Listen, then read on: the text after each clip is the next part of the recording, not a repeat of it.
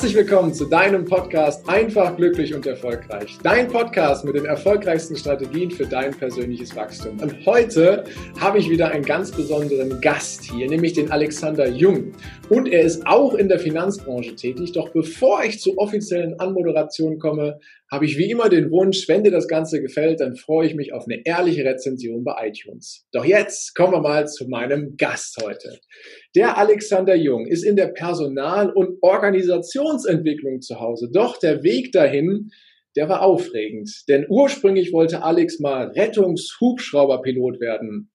Doch nach einem Unfall lief das Ganze ein bisschen anders. Ein Studium im Bereich der Wirtschaftswissenschaften gab es, ein Ausflug zum BKA und in die Wertpapierwelt einer Bank. Und mittlerweile hat er seine Leidenschaft in der Entwicklung von Stärken und Potenzialen bei anderen gefunden und leitet heute die Personal- und Organisationsentwicklung mit Hunderten von Mitarbeitern einer Bank. Dabei empfindet Alex seine vielfältigen Aufgaben nicht als Arbeit, sondern als eine Möglichkeit, seine Qualitäten und Fähigkeiten ausleben zu dürfen. Herzlich willkommen in diesem Podcast, lieber Alex Jung. Ja, vielen Dank. Vielen Dank für die wunderbare Anmoderation. Äh, schön, sowas über sich selber mal zu hören. Äh, ja, und ich freue mich hier zu sein. Vielen, vielen Dank, Heiko. Ja, ich freue mich, dass du dir die Zeit nimmst und ähm, würde gern mit dir mal so einen kleinen Flug in die Vergangenheit machen. Dorthin, wo der Alex aufgewachsen ist, war das eher so ein behütetes Zuhause oder eher ein bisschen abenteuerlicher. Hol uns doch mal in die Welt des kleineren Alex. Ja, okay, also spannende Reise auf jeden Fall. Habe ich schon lange selber nicht mehr drüber nachgedacht und auch gar nicht gesprochen. Äh, geboren bin ich nämlich ursprünglich äh, in Tirol. In Tirol? Äh, in okay. Tirol, in Österreich, genau. Und ähm, ja, meine ersten Lebensjahre habe ich in diesem kleinen, überschaubaren Ort im Paznauntal in Kappel verbracht. Und ähm, Kappel kennen jetzt meiner Erfahrung nach nicht so viele Menschen, ich aber nicht. der nächste Ort ist bekannt, der nächste Ort ist Iskel. Ah, das ist bekannt. Iskel, ja. ja, kennt man. Mhm. Genau, also da geboren, äh, da meine ersten Lebenserfahrungen gesammelt, das sind meine Ursprünge, meine Wurzeln. Ähm, dann war ich aber in Deutschland schon im Kindergarten. Ah, okay. Ähm, weil eben meine Mutter kommt aus Österreich, mein Papa kommt aus Deutschland und ähm, ja, wir hatten dann unseren, unseren Lebensmittelpunkt recht schnell nach Deutschland verlagert. Warum? Mein Papa war Soldat und aus, glaube ich, dieser Erfahrung heraus, also mit einem Papa als Soldaten aufzuwachsen, in einem Ort, in dem ja eine Kaserne war, äh, mit ganz vielen Hubschraubern, so natürlich entstand auch mein Wunsch, später selber einmal Hubschrauber zu fliegen. Ja. Rettungshubschrauberpilot, ja. oh ja. Mhm. Großes, großes Ding.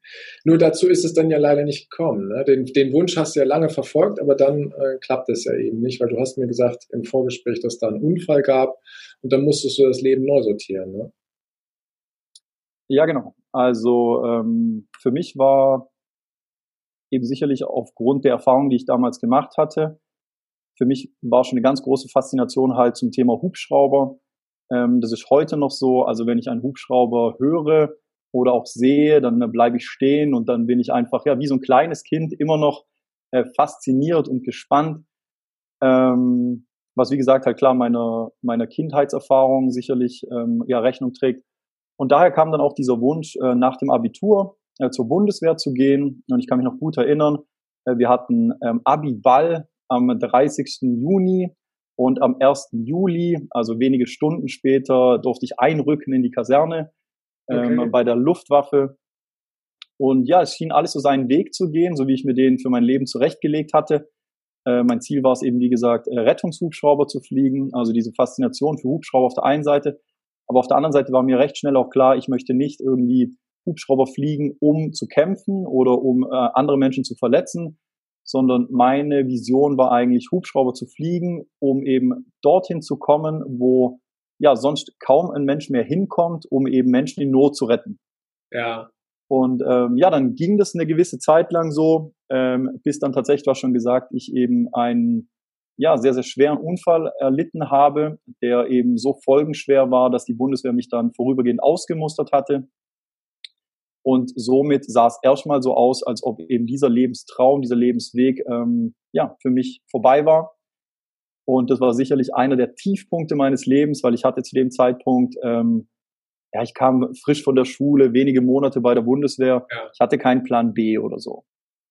Und, Warum ähm, auch? Weil vorher war ja alles so, so in festen Bahnen. Ne? Ja, absolut, ja. ja. ja. genau. Ich kann mich auch noch gut erinnern an ein Gespräch mit meinem Papa, als ich noch zu Hause gelebt hatte. Ähm, er kam eines Abends in mein Zimmer und ähm, ja, wir sprachen einfach so und ich habe ihm eben erzählt von meinen Plänen fürs Leben.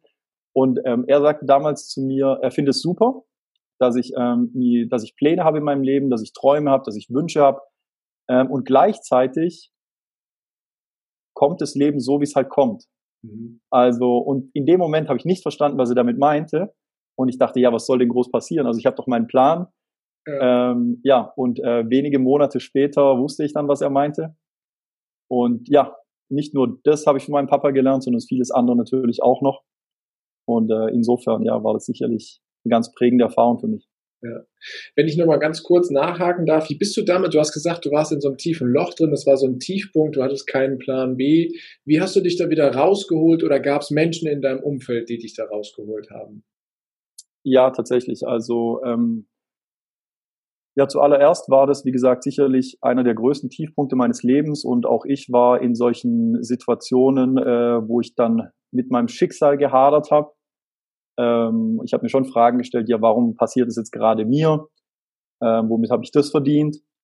Und ähm, es war einfach, ja, von jetzt auf gleich, mein komplettes Leben hatte sich verändert. Ähm, ich kann mich noch gut erinnern, wir hatten am Dienstag, eben bei der Bundeswehr hatten wir noch Sport. Und ähm, ich war von unserem, von unserer Gruppe der Soldaten, äh, war ich zu dem Zeitpunkt tatsächlich irgendwie der leistungsstärkste. Mhm. Und er fühlte mich eben voll in meiner Kraft und irgendwie mich nichts aufhalten könnte. Und drei Tage später passierte dieser Unfall, ähm, der mich dann auch ins Koma führte, so dass ich erst wiederum einige Tage später aufgewacht bin, eben im Krankenhaus und überhaupt nicht wusste, was passiert war. Ja. Und so hat eben, ja, an was auch immer man glauben mag, äh, von jetzt auf gleich mein Leben komplett verändert. Und irgendwann war mir aber doch klar, ich kann mich ja nicht irgendwie mit diesem Schicksal abfinden. Also dafür fühlte ich mich dann klar irgendwie zu jung. Also, und es gab halt so eine Stimme in mir drin, die, ja, die mich angetrieben hat. Also die mir halt gesagt hat, okay, das ist richtig hart jetzt gerade, aber das war es nicht für dich. Und ähm, die Prognose damals von mehreren Ärzten lautete halt, wahrscheinlich werde ich nie mehr richtig laufen können. Okay. Ähm, weil eben ein Bein ähm, zertrümmert war und die Nerven waren verletzt. Und ich hatte damals dann schon so eine Schiene, die an mich angepasst wurde, dass der Fuß irgendwie stabilisiert werden sollte. Und dann bin ich nach mehreren Wochen Krankenhausaufenthalt nach Hause entlassen worden. Das war äh, kurz vor Weihnachten. Ich glaube auch, dass man mir das ermöglichen wollte, eben Weihnachten zu Hause zu verbringen und nicht im Krankenhaus. Und ähm, ja, da lag ich eigentlich nur rum. die meiste Zeit habe, wie gesagt, mit meinem Schicksal gehadert und gleichzeitig doch irgendwie hoffnungsvoll in die Zukunft geblickt, aber ich wusste gar nicht eigentlich in welche Richtung. Und ähm, ja, dann tatsächlich gab es einen Menschen in meinem Leben, der rückblickend natürlich mich so viel gelehrt hat und mir das auch ermöglicht hat, was ich heute ähm, habe. Das war meine Mutter. Okay. Also von meinem Papa, wie gesagt, habe ich einiges gelernt und er hat mir einiges mit auf den Weg gegeben, aber in der Situation ganz stark meine Mutter, weil meine Mutter, die hat ebenso wie ich daran geglaubt, dass das wieder wird. Und zwar entgegen aller Annahmen. Ähm, sie hat mir auch irgendwie alle möglichen Nahrungsergänzungsmittel zu der Zeit dann besorgt, ähm, in der Hoffnung, dass das dann irgendwie mich heilt. Und ich habe es ihr zuliebe auch genommen. Ähm, und ich meine, von Placebo-Effekten weiß man ja genug, ähm, dass es die so gibt. Und sie bestand dann darauf, dass egal wie schlecht es mir ging, dass wir jeden Tag eine Runde gemeinsam um den Block laufen. Ja. Und äh, mir war das in dem Moment überhaupt nicht recht, weil A, ich hatte Schmerzen und B, ich hatte auch irgendwie so diese Meinung, boah, jetzt humpelt dieser arme Junge da jeden Tag um diesen Block, was mögen denn die anderen Menschen denken? Ja. Aber sie hat nicht locker gelassen. Ähm, und jeden Tag sind wir eben um den Block, ja, gehumpelt. Ja. Und was sich dann aber irgendwann einstellte, war eben die Besserung. Also ja. durch diese regelmäßige Bewegung hat sich dieser Nerv erholt mhm. und die Knochen sind wieder fester geworden und ähm, ja, es gab dann eben diesen Moment, wo ich gemerkt habe, krass, das funktioniert wirklich. Ähm, da verbessert sich was und dann kam der Glaube wieder in mir, ich kann das schaffen. Und dann hat okay. sich das gedreht natürlich, so dass ich dann gesagt habe, komm, heute gehen wir um den Block. Ja. Und dann durfte meine Mutter mit mir gehen. Und ähm, ja, glücklicherweise es ist alles wieder tiptop geworden. Wer die Geschichte nicht kennt, der würde niemals erahnen, dass ich mal im Rollstuhl saß. Ähm, und da bin ich natürlich ultra dankbar. Und so stellt sich halt im Nachhinein raus, dass der vermeintlich größte Schicksalsschlag meines Lebens war dann doch irgendwie das größte Geschenk meines Lebens, mhm. weil ich da extrem viel äh, mitnehmen konnte. Ja, das heißt, erstmal war dein Glaube an, an sich erstmal erschüttert, aber deine Mutter hat dir geholfen, quasi in die Aktion wieder zu kommen. Und als du gemerkt hast, wow, jetzt läuft's, ähm, da, da kam der Glaube an dir, in dir wieder und hat noch ganz viel anderen ausgelöst. Ne? Ja, genau so kann man es sagen. Und eben, wow. was sie für mich da ja einfach ja, für, ja dargestellt hat, was sie für mich war, ist das, was ich heute eben als Leader bezeichne. Mhm. Ähm, wir reden viel über Leadership, wir reden viel über Führung, ist ja eins meiner Themen, mit denen ich mich viel beschäftige. Ja. Und ja, zu dem Zeitpunkt war meine Mutter die Leaderin in meinem Leben, weil sie hat an mich geglaubt, an das Potenzial in mir, selbst als ich nicht mehr dran geglaubt hatte. Mhm. Und sie hat in mich investiert und mich wortwörtlich ja auf meinem Weg begleitet, Tag für Tag. Und zwar genau so lange, bis dieses, diese, ja, diese Glut, die immer in mir schon geglüht hatte, bis die wieder zum Feuer entfacht war. Ja. Und ähm, ja, eben sowas, klar, kann man auf der einen Seite nie vergessen. Ähm, und auf der anderen Seite ist es sowas, ähm, ja, was für mich eben extrem, extrem Vorbildcharakter hat, was mich geprägt hat, meine Philosophie, wie ich auf Menschen schaue, äh, meine Philosophie, wie ich als Führungskraft mit meinen Mitarbeitern umgehe. Äh, das hat mich alles meine Mutter gelernt. Ja. Wow. Wunderschönes Bild, was du da gestellt hast oder gezeichnet hast in meinem Kopf. Ich finde es großartig. Und äh, das überträgst du ja auch auf deine Mitarbeiter, wie du schon sagst. Mit dieser Art und Weise des Führens. Und ich denke, deine Mitarbeiter werden es dir danken. Ne? Wir haben im Vorfeld in dem Vorgespräch kurz davon gesprochen, dass du heute erst noch Mitarbeitergespräche hattest ja. und dass die sagten, die schwebten aus dem Raum, oder? Ja, äh, ja tatsächlich. Also ähm, natürlich bin ich mir wohl bewusst, dass Menschen sind sehr, sehr unterschiedlich. Und ähm, es liegt, glaube ich, auch in der Natur des Menschen, dass ja, es hier und da natürlich Konflikte geben kann. Also ich will da gar nichts schön malen. Aber ich glaube eben tatsächlich, dass die Haltung, wie wir Menschen begegnen, ähm, auch losgelöst jetzt mal vom Business-Kontext, äh, natürlich entscheidend ist für das Miteinander. Und ähm, ja, diese Haltung, die ich halt entwickeln durfte über diese prägende Erfahrung, aber natürlich auch noch viel, viel mehr, was dann die nächsten Jahre passiert ist, die hat jetzt meine Führungshaltung bestimmt und eben meinen Blick auch auf Mitarbeiter. Mhm. Und das, was meine Mutter mir damals gelehrt hatte, so dieser Glaube, dieser unerschütterliche Glaube an das Potenzial.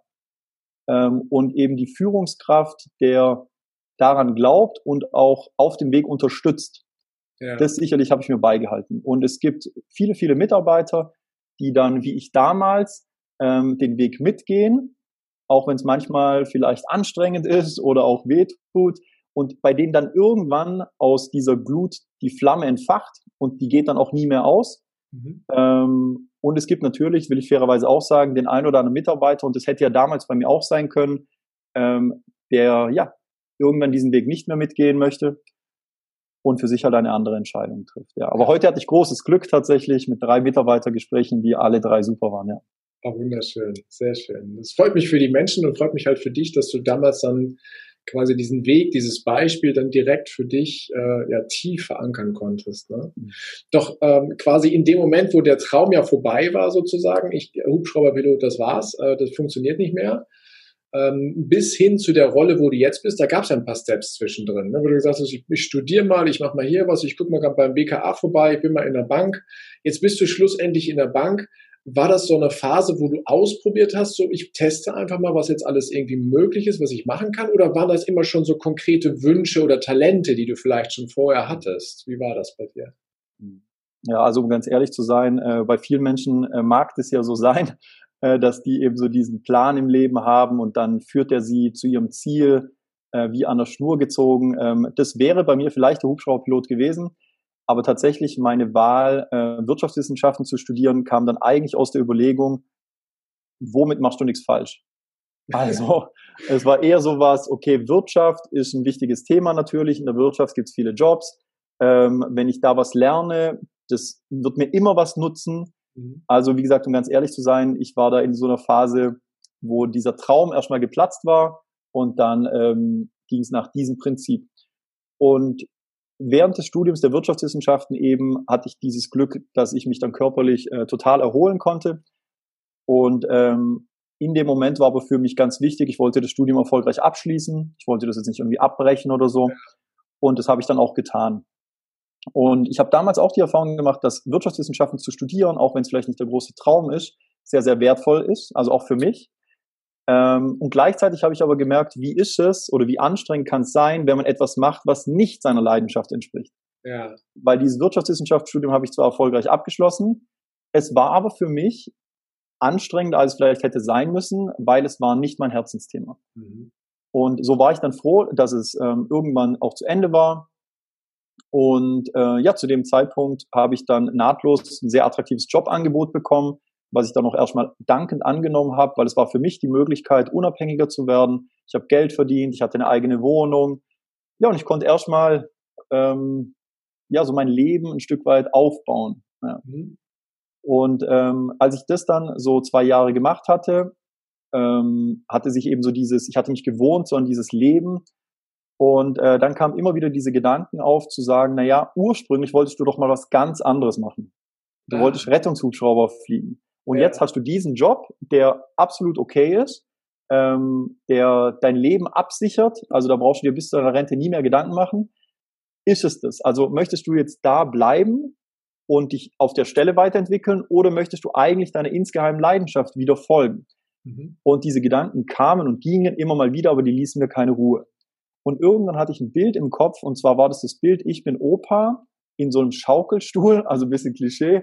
Und ähm, ja, meine Enkel kamen dann zu mir. Ich habe in dem Bild hatte ich zwei Enkel und die ja. fragten mich dann, ja Opa, ähm, war denn der Job, der du machst, schon immer dein Traumjob?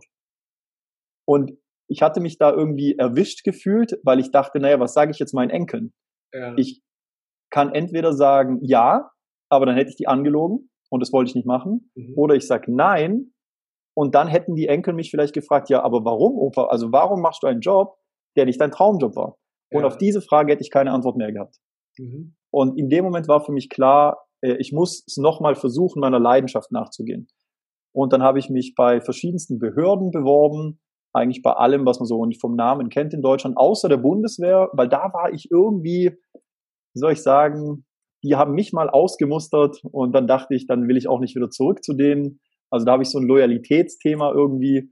Ähm, und auf jeden Fall, dann war das für mich eigentlich erledigt mit den Bewerbungen, weil ich dachte, jetzt schickst du die Bewerbungen raus. Es muss ja keiner wissen. Und ab dem Moment, ähm, ja, ist durch, weil wenn ich jetzt Absagen kassiere, kann ich meinen Enkeln sagen, wisst ihr, ich habe es ja probiert, mhm. aber leider, leider sollte es nicht werden.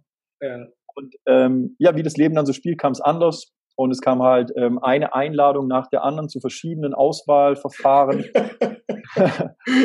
und ähm, ja, die habe ich gerne angenommen, weil es für mich natürlich auch so wie so eine Challenge war, einfach mal so zu gucken. Und ich dachte, irgendwann wirst du ja wohl rausfliegen. Ja. Und dann ähm, kannst du sagen, ich habe mein allerbestes getan, ich habe mich richtig, richtig angestrengt, ähm, aber es hat halt nicht sollen sein.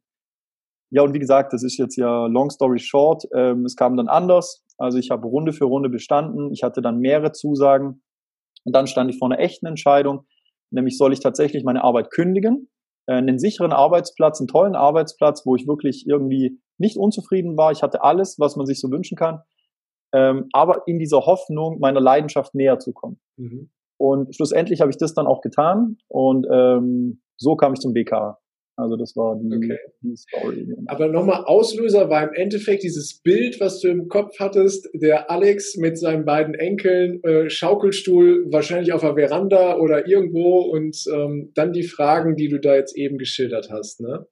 Und ja. als du an dieser Entscheidung warst, ich meine, da stehen ja auch, da stehen ja auch manche Leute vor, dass sie sagen, okay, ich habe jetzt diese Möglichkeit, ich kann mich entscheiden, aber diese Sicherheit, die ist irgendwie doch ganz schön verlockend. Ne? Das, was du eben gesagt hast, hey, das ist safe bis zur Rente läuft durch, alles cool.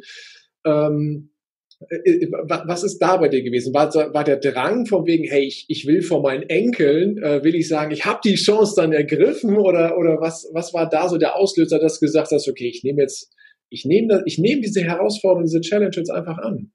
Ja. Ja, also im Rückblick eben eine super wertvolle Erfahrung für mich, weil die, die Story ging ja dann noch weiter.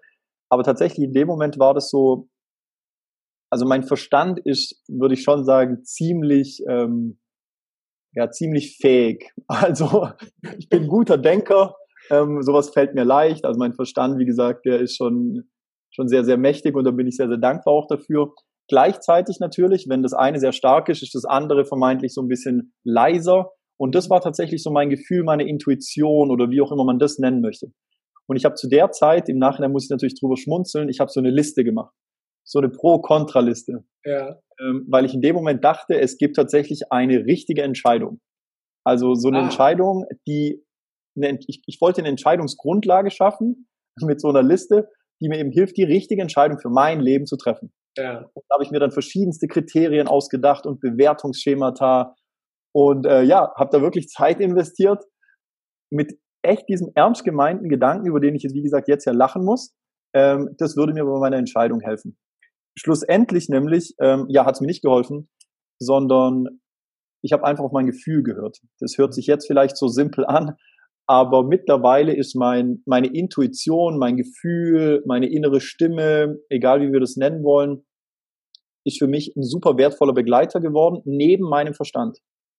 Also ich versuche die beiden in Einklang zu bringen. Ja. Äh, wenn Wie schaffst du das? Also du hast ja gerade gesagt, du bist sehr, sehr, ähm, ich hätte fast gesagt kopflastig, aber ja. ein sehr cleverer Denker, so ist es schöner ausgedrückt.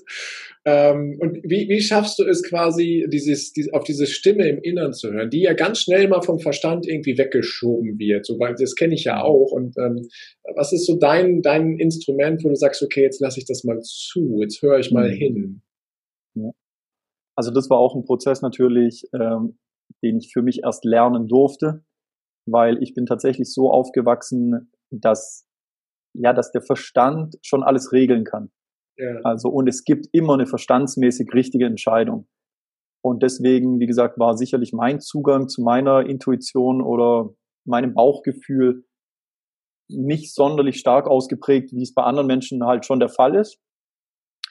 Ähm, deswegen, wie bin ich da vorgegangen und wie war mein Weg dorthin? Es war wirklich ja eine bewusste Entscheidung,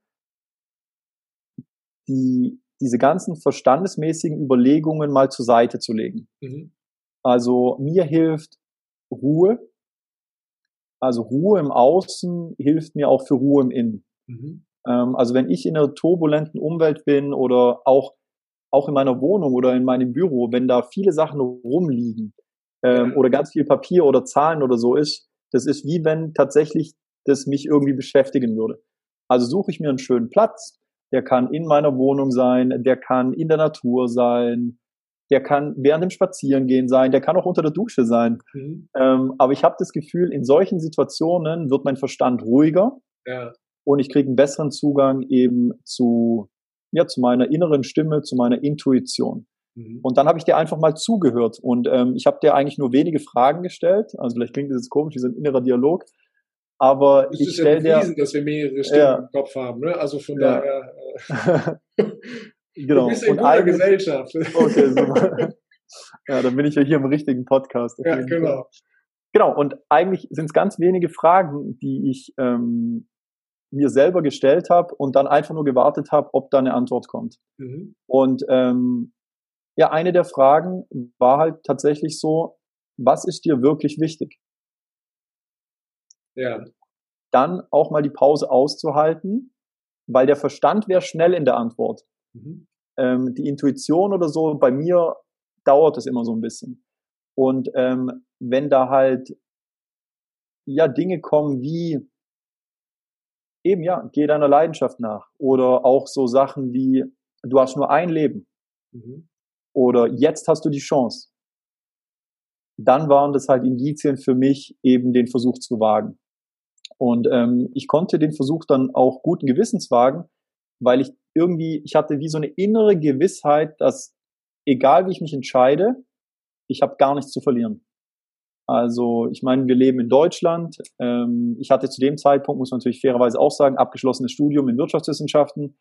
Ähm, ich hatte schon eine gewisse Berufserfahrung. Das heißt, ich wusste für mich irgendwie, selbst wenn es beim BKA nichts werden sollte, ich werde natürlich nicht auf der Straße landen. Es geht irgendwie also, weiter. Ne? Genau. Ja, genau. Es wird auf jeden Fall weitergehen. Ich habe in mich vertraut, ähm, in meine Ausbildung, aber vor allen Dingen, es war wie so ein Urvertrauen. Also es war so,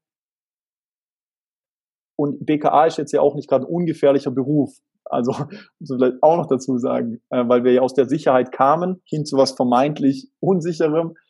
Ähm, aber ich hatte irgendwie dieses Urvertrauen, dass wenn ich das jetzt mache, es wird mich nur weiterbringen. Mhm. Ja. Ah, wunderschön. Wenn ich dann den Bogen jetzt mal in die aktuelle Zeit hineinbringe, du hast schon wieder, hast mehrere Dinge ja schon angesprochen, was das Urvertrauen angeht, das Potenzial quasi in anderen sehen, die Stärken zu stärken bei den anderen.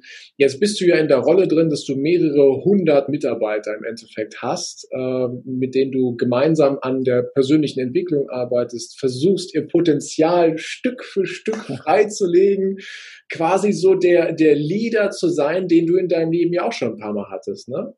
Und ähm, das ist ja in unserer heutigen schnelllebigen Zeit mit den betriebswirtschaftlichen Ergebnissen, mit dem Druck, der da auch herrscht, ja auch nicht immer ganz so leicht.